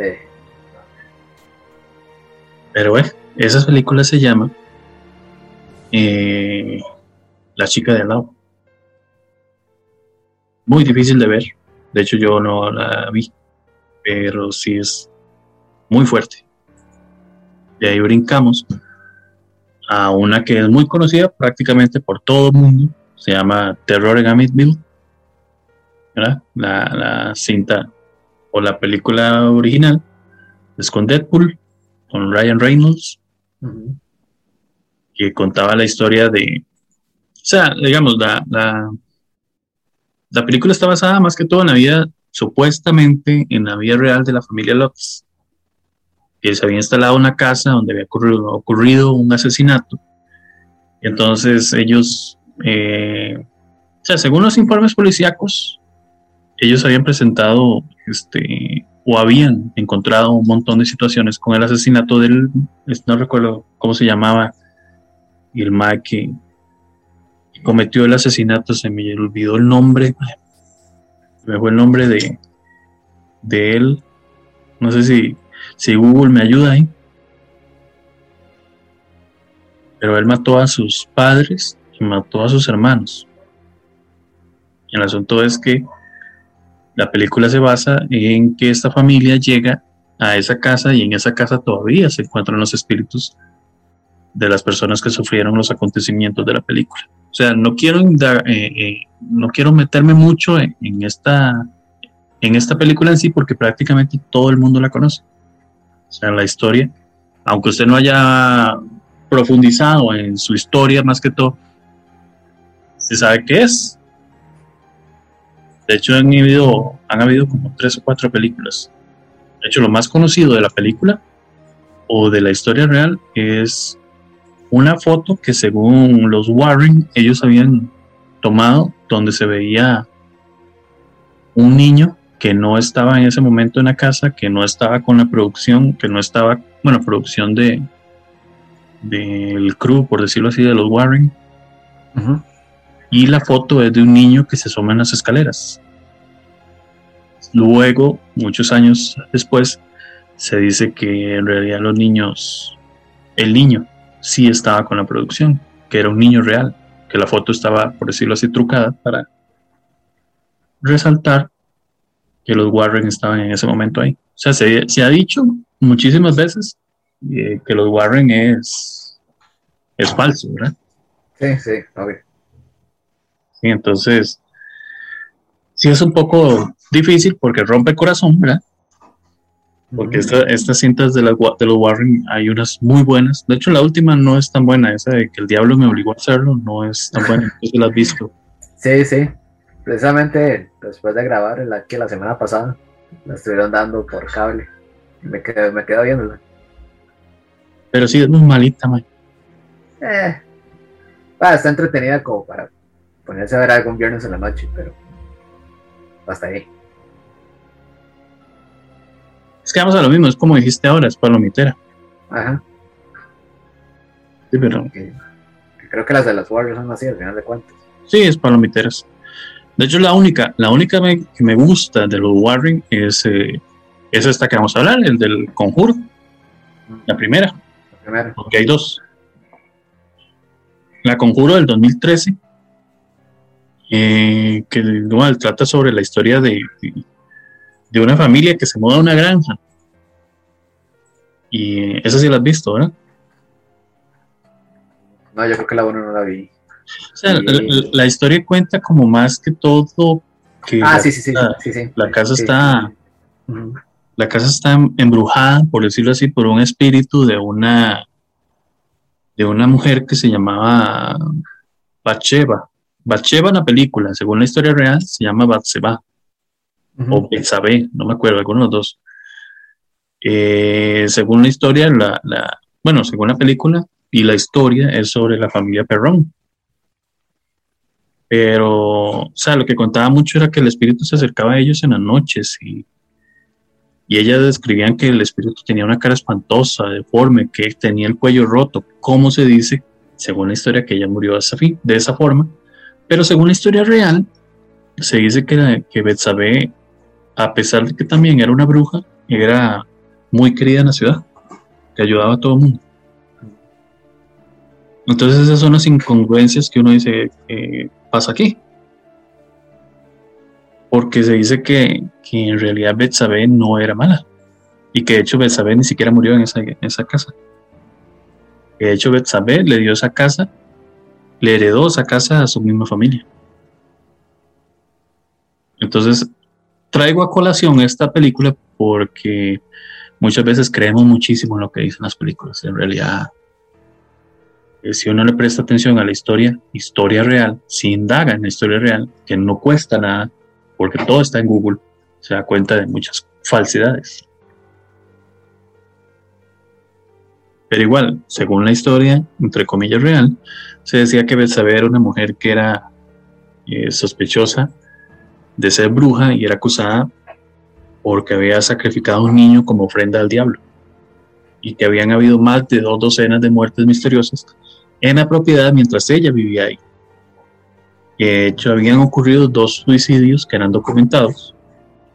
Eh, en, tanto, de hecho, hay una que es en el, ahorcamiento en una de las vigas del granero, que de hecho se ejemplifica en la película, cuando ella, eh, una de las Warren, la, no, la muchacha, la señora Warren, eh, se coloca a la par de un árbol y en el árbol está una persona guindando, colgada a la par de ella. Esa es la ejemplificación. En este caso, en la vida real, entre comillas, sí con, no entre comillas por lo mismo, era en una de las vigas del granero.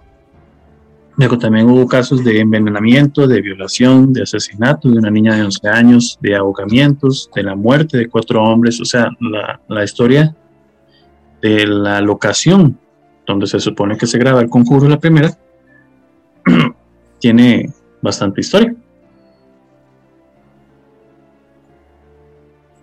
Sí. eh, Pero vamos a lo mismo, ¿verdad? Hay, hay que leer un poco más porque en realidad se dice que en realidad todo esto es mentira. ver, que lo más probable es que sí. Y lo más probable es que sí sea mentira. Pero de ahí brincamos a una que es, es un poco un poco más fuerte y es un poco más entre lo, lo médico, por decirlo así, y lo para lo parapsicólogo. ¿Por qué? Porque siento yo que este es un caso menos de, de demonología, sino más como médico. O sea, el caso del exorcismo de Emily Rose o el caso real de Annalise Mitchell. El exorcismo de, de Emily Rose es un película de terror. O sea, la verdad es que es muy bueno. O sea, la actriz es espectacular. Aparte que tiene una, no sé, como, como que está dotada de una flexibilidad que le, le ayudó increíblemente a hacer muchas cosas. Pero la película está basada en la historia real de Annalise Mitchell. ¿Vos viste el, el exorcismo de Emily Rose? No, no, señor. No. No, El exorcismo de Emily Rose es del 2005. La película habla sobre una muchacha que en teoría eh, está poseída. Se dice que en la película ella está poseída por siete o más demonios.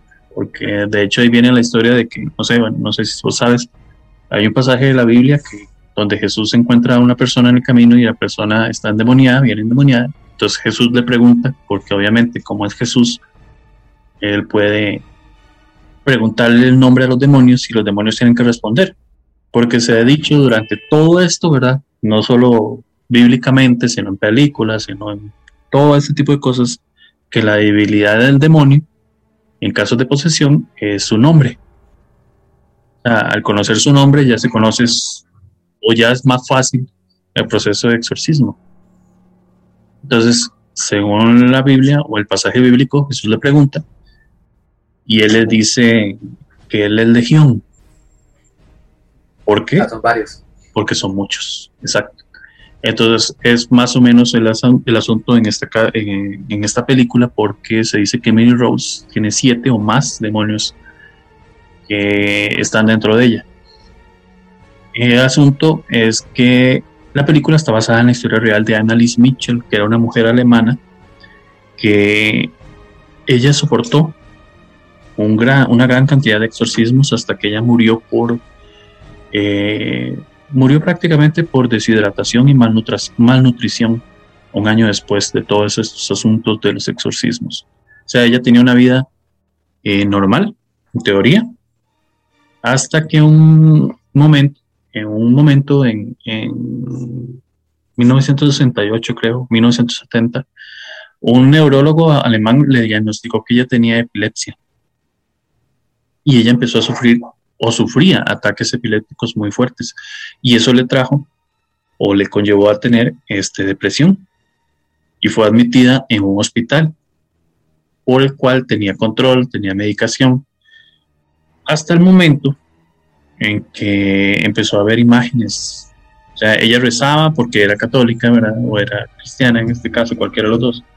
Empezó a rezar y los papás eran muy devotos. Empezó a rezar, seguía rezando, veía imágenes diabólicas que, si usted lo ve desde el lado médico, pueden ser diagnosticadas como la misma situación que está viviendo.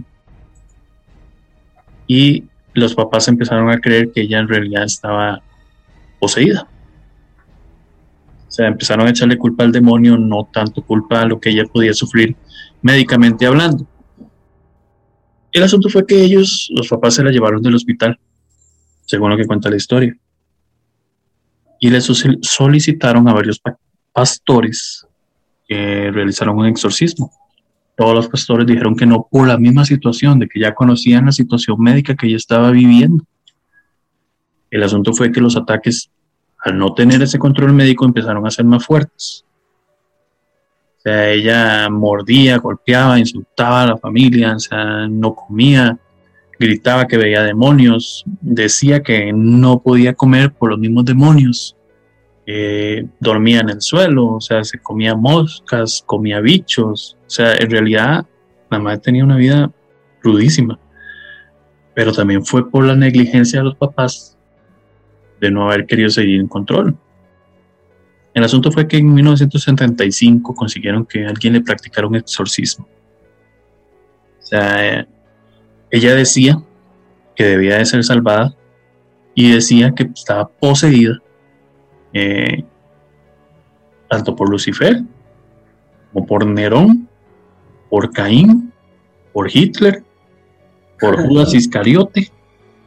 O sea, ella decía que estaba atormentada por un sinfín de, de demonios. Y se le practicaban de entre una a dos sesiones de exorcismo por semana y se le llegaron a hacer más de 40 exorcismos durante todo ese proceso. O sea, grabaciones, grabaron todo el proceso de los exorcismos. De hecho, por eso es que hay fotos de Annalise Mitchell, de su proceso, de, su desnutrición, de, o sea, hay fotos. Hay fotos de ella cuando estaba bien y hay fotos de cuando, ya estaba fatal. es un cambio totalmente. Es, de hecho, las estoy, viendo, las estoy viendo aquí. es rudísimo. Legal. Le, hicieron mierda. Ajá, le hicieron mierda. De hecho, eh, en la película, ¿verdad? El, el, sacerdote es culpado por homicidio negligente que no es tan alejado de la realidad. O sea, tanto los papás como los sacerdotes fueron culpados de lo mismo. Claro. No es para menos. No es para menos, porque, porque ahí es donde se ve, ahí en esa película y en la vida real de esa película, es donde se ve lo que es el extremismo religioso que puede acabar con la vida de una sola persona. Cuando usted ya llega al extremo religioso, esto es lo que pasa. Es bueno, aunque se enojen conmigo, no importa, pero este es otro ejemplo de otra víctima de la religión. Sí, porque usted, digamos, eh, uno es consciente, usted, vamos, al menos en mi caso, yo soy católico y soy consciente de que por algo están los médicos, o sea, para eso están los médicos. Sí, ¿sabes, ¿sabes qué es lo más indignante? ya tenía un diagnóstico, ya tenía un diagnóstico clínico de lo que tenía. Ya tenía eso, exacto, ya tenía un tratamiento, ya estaba en control, ya estaba en su hospital. ¿Para qué quitarle eso y hacerla peor? Sí, porque por como se le roncó que lo que, lo que podía hacer era, ah, no, o sea, esto debe ser posición demoníaca, quitémosle el control y pongámosle, pongámosle en exorcismo. Nada. bueno, en este caso vamos a, a, brincar ahora para quitarnos el colerón de a tres películas, tres películas que son basadas en la misma persona cuatro películas que son basadas en la misma persona. Ciudadano X, de 1994. Eh, Psicosis, del 60. La Matanza de Texas, del 74. El Silencio de los Inocentes, del 91. Y si mal no estoy, había otra que era The no me acuerdo cómo se llamaba en español, algo así. No, no me acuerdo cómo se llama en español, es del 74 todas se dice que son basadas en un solo personaje. no, perdón, estoy mal. Psicosis, La Matanza de Texas y El Silencio de los Inocentes. The Ranger y Citizen X o Ciudadano X eh, son basadas en Andrei Chikatilo. de hecho, él hablamos en el capítulo de, de asesinos seriales, Andrei Chikatilo era uno de los asesinos más conocidos de la Unión, bueno, ex Unión Soviética, y esta película se basaba en, el macabro, caso de una persona que mató a más de 53 personas. Ciudadano X, por si quieren verla. Vamos más rápido porque en realidad esta no tiene tantas historias y ya hemos hablado de ellos en otra ocasión. Lo que es Psicosis, lo que es Matanza de Texas, lo que es El Silencio de los Inocentes o El Silencio de los Corderos, se dice que todas están basadas en Ed Gein. Ed Gein era un asesino serial que cuando fue arrestado en 1957 se le descubrió en su casa eh, cuatro narices, huesos de cuerpos enteros, fragmentos de huesos, este, nueve máscaras de piel humana, tazas hechos con cráneos humanos, diez cabezas de mujeres con la parte de arriba cortadas, se dice, eh, sillas cubiertas con piel humana, las cabezas de dos mujeres en bolsas, vulvas en cajas de zapatos, cinturones hechos con pezones de mujer, cráneos humanos en los postes de las camas y un par de labios en un lazo para la cortina de una ventana. Wow, qué colección. Sí, impresionante. no, y si son, si, si son ciertas las fotos que estoy viendo acá. Sí, mae. De Si las pantallas de lámparas. buscan las fotos, hay cosas que uno dice. El caso es que estos, eh, este personaje inspiró a lo que fue eh, Letterface de La Matanza de Texas, o sea, cara de cuero, a Norman Bates de Psicosis y a Buffalo Bill del Silencio de los Inocentes o El Silencio de los Corderos. ¿Por qué? Porque en realidad Ed Gein sufría de esquizofrenia y él estaba obsesionado con su madre. O sea, lo que lleva a crear el personaje de Norman Bates de, Psi- de Psicosis. Eh, él usaba máscaras hechas con piel de mujer, o sea, Letterface Ujú. de la matanza de Texas, y se hacía trajes con piel de sus víctimas de Buffalo Bill, del silencio de los inocentes. Ajá. También, de hecho, él, él ha aparecido en varias películas como, así como, peli, como apareciendo, ¿verdad? No, no totalmente identificado, pero sí apareciendo en America, American Horror Story. Eh, si mal no me acuerdo, ah, bueno, en The Ranch, que les dije ahora, y en The Butcher. Se llamaba The Butcher of Plainfield, la película, o la serie, no me acuerdo. Plainfield creo que era el lugar de donde era Ed Gein y por eso se le decía el carnicero de Plainfield. Pero bueno, esa, esa es una- Yo creo que ahí es donde más... Yo creo que de todas las películas o de todo lo que hemos hablado hoy, esa es la más ruda. Y ni siquiera es paranormal. Por eso les digo que a veces es más fuerte cuidarse. O es más necesario cuidarse de los vivos que de los muertos. Sí. No, y esto era, muy, esto era muy nazi, le cuento. Porque según Sí. también, no sé si era Joseph Mengele, algún otro psicótico, sí, lo mismo. ¿Cierto? hecho, se les, se les ocurrió hacer este les ocurrió hacer eh, pantallas de lámparas con, con pieles de, de judíos y coleccionar tatuajes también.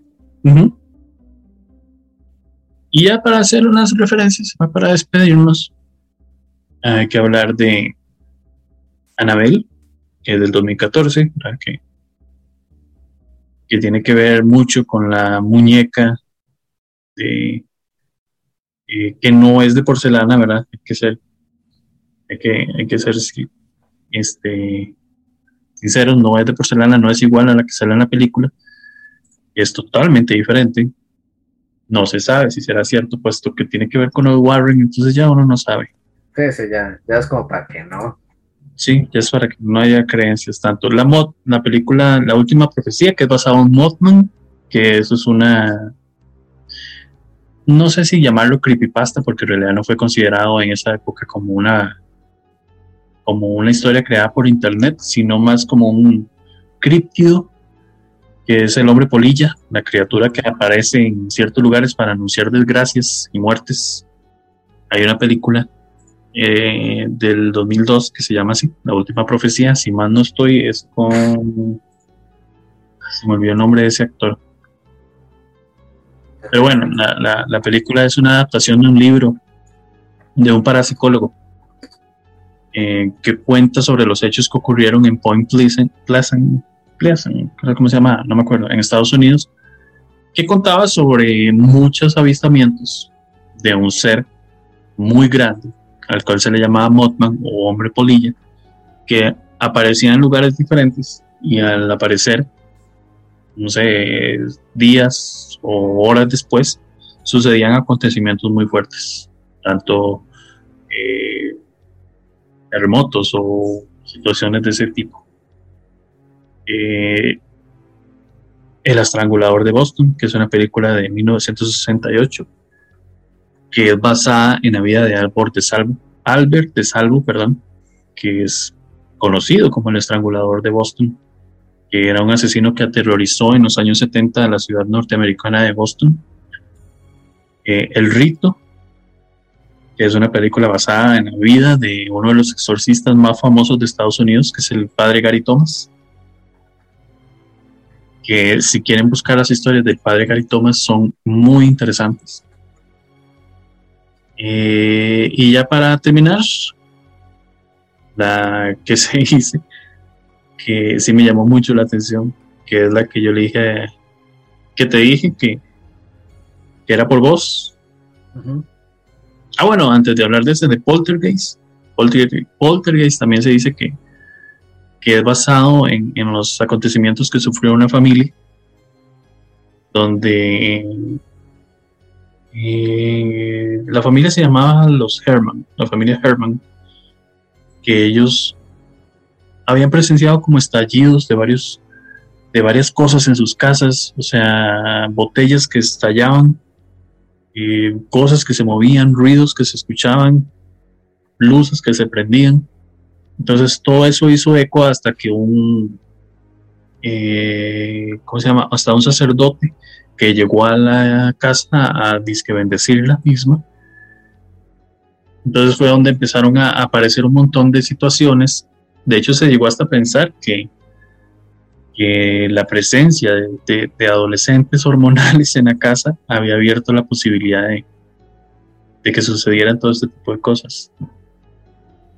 Eh, de hecho, se registraron 70 eventos muy extraños entre meses del 3 de febrero al 10 de marzo del 50, que fue donde sucedió todo este tipo de cosas. Y se dice que todo esto inspiró a Steven Spielberg. Vamos para lo mismo, ¿verdad? No se sabe si será cierto. La que, la que decía era que hay una obra que es increíble que se llama La Cosa de John Carpenter, que, o sea, la, historia empieza con un grupo de investigadores que describe un ente, o descubre, perdón, un ente extraño que viene del espacio. Y lo descubren como, como una especie de nave, era, ¿verdad? Que llevaba enterrado más de 100.000 años. Sí, sí. Al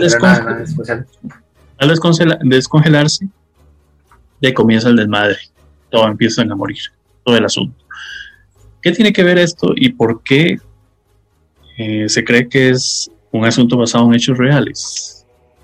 O sea, hay una historia muy interesante que está escrito en los, eh, los archivos de la policía de Nueva York, porque también hay un artículo del New York Times de 1950 el artículo se tituló Un platillo flota hacia la Tierra y se discute una, una teoría. Así se llamaba el artículo.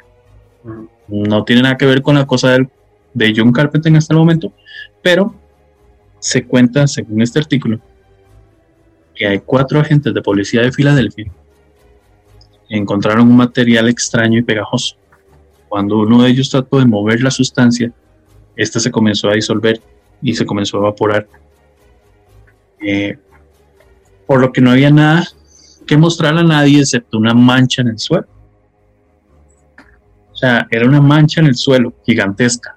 O sea, eh, la historia fue inspirada, esta de la cosa se dice, por ese acontecimiento, por esa pieza o ese disco más bien de, de gelatina que era de 6 pies de diámetro, que era de un pie de grosor y que en teoría, había caído del cielo. Más no se sabe si será cierto. Teoría. De hecho, dice que, que, los oficiales declararon que, que la masa emitía una especie de luz y que se subió a una cabina telefónica. No se sabe si eran residuos industriales de una empresa de gas de Filadelfia, pero los, este, los archivos de la policía están ahí con esa historia. De hecho, se le puso Star Jelly. Star Jelly. Así se le llamó. Aunque vos sabes que. inspiró, bueno, inspiró esta, ¿verdad? Inspiró esta película. Ajá. Y inspiró una película que se llamaba La masa devoradora. ¿Será The Stuff? En inglés. ¿Ah? The Stuff. Sí, The Stuff. The Stuff. Sí, es que te, te iba a hablar de eso porque me suena más a, a The Stuff. Sí, de hecho. Eso sí me dio, eso sí me dio, sí me dio miedo cuando la, cuando la vi. inspiró de esto o de la masa devoradora e inspiró en cierta forma a la cosa. La que las dos de por sí son aterradoras. O sea, La cosa es la primera, la segunda es una mierda. Pero la primera sí. Sí, no, o sea, son e, e, e, efectos manuales que están todavía muy bien hechos. Sí. Que sí. Pero bueno, con esto. ¿Qué? No, no, no, que. The Stuff de, también es bastante creepy, o sea, también se la, la, sí, sí, claro. verla. Es muy, muy. Es de esos. Eh, es como dices vos, esos efectos manuales que uno dice más se pulieron al hacerlo. O sea, con la época y todo, se pulieron al hacerlo. Sí. O sea, a pesar de que el, el, argumento suene tonto, pero sí, sí, tiene, tiene su encanto. El de la cosa de el argumento sí suena tonto, o sea, hay cosas que suenan muy tontas en, en, en, el papel, pero cuando usted ve la película, son muy buenas. Sí, a menos el de Stop, que es una cosa blanca, de, como el lado que todo el mundo come y, al final, pues, pues sí. sí. el, de, el, de, John Carpenter sí está, está más, más, está mejor el argumento, está muy bien ejecutado. El de Stop, el argumento es bastante tonto, pero está bien, muy bien ejecutado también. Entonces, sí ya para, para, terminar, este, una última recomendación que no tiene nada que ver y no es basado en hechos reales, pero si quieren ver algo bastante fuerte, Siniestro. Siniestro es una excelente película para ver hoy, en la noche, o cuando usted quiera. Más bien, agradecerle a Sergio que nos acompañó hoy. Bueno, me acompaña a mí siempre en estos programas. Gracias a ustedes que nos acompañaron hoy y nos estaremos escuchando en otra oportunidad, ya con un programa especial para el otro viernes. Y ahí nos estaremos oyendo. Igualmente, un placer, este, una vez más, muy honrado estar aquí en el programa con que me hayas invitado. Me complace mucho siempre y un honor también estar con todos ustedes que, quienes nos escuchan semana tras semana y como siempre digo, pórtense mal, cuídense bien y diviértanse. Nos estamos escuchando. Muchas gracias a todos y buenos días, buenas tardes o buenas noches. Chao. Chao.